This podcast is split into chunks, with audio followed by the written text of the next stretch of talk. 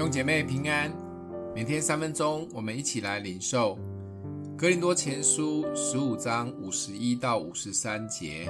我如今把一件奥妙的事告诉你们：我们不是都要睡觉，乃是都要改变。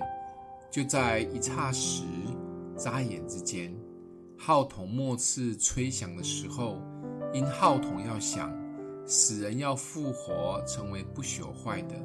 我们也要改变，这必朽坏的总要变成不朽坏的；这必死的总要变成不死的。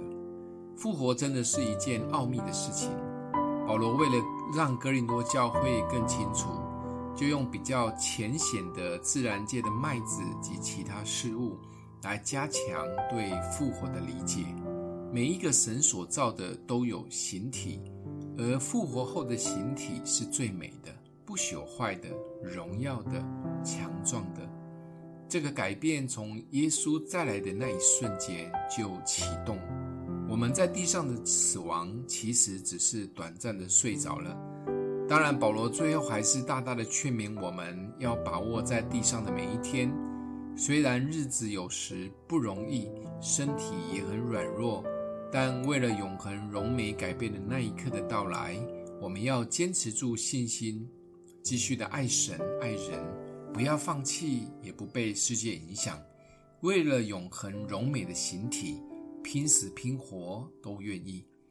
保罗苦口婆心告诉我们，基督徒有复活的最美的盼望，而领受永恒荣美的盼望，当然是今生要走在神的旨意中。很喜欢修哥在一三分享的华人神学泰斗。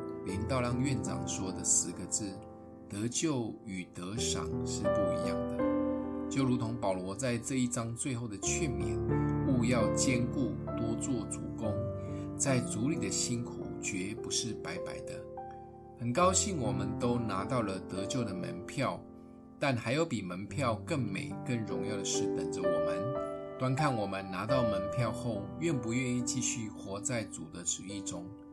明天的日子如何，我们真的不知道。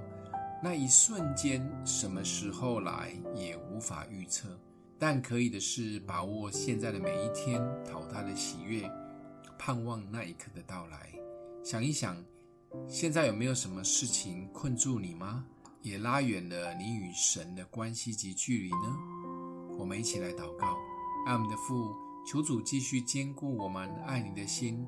也打开我们属灵的眼光及看见，生活有时很难，依然选择相信跟随你，也依靠你。奉耶稣基督的名祷告，祝福你哦。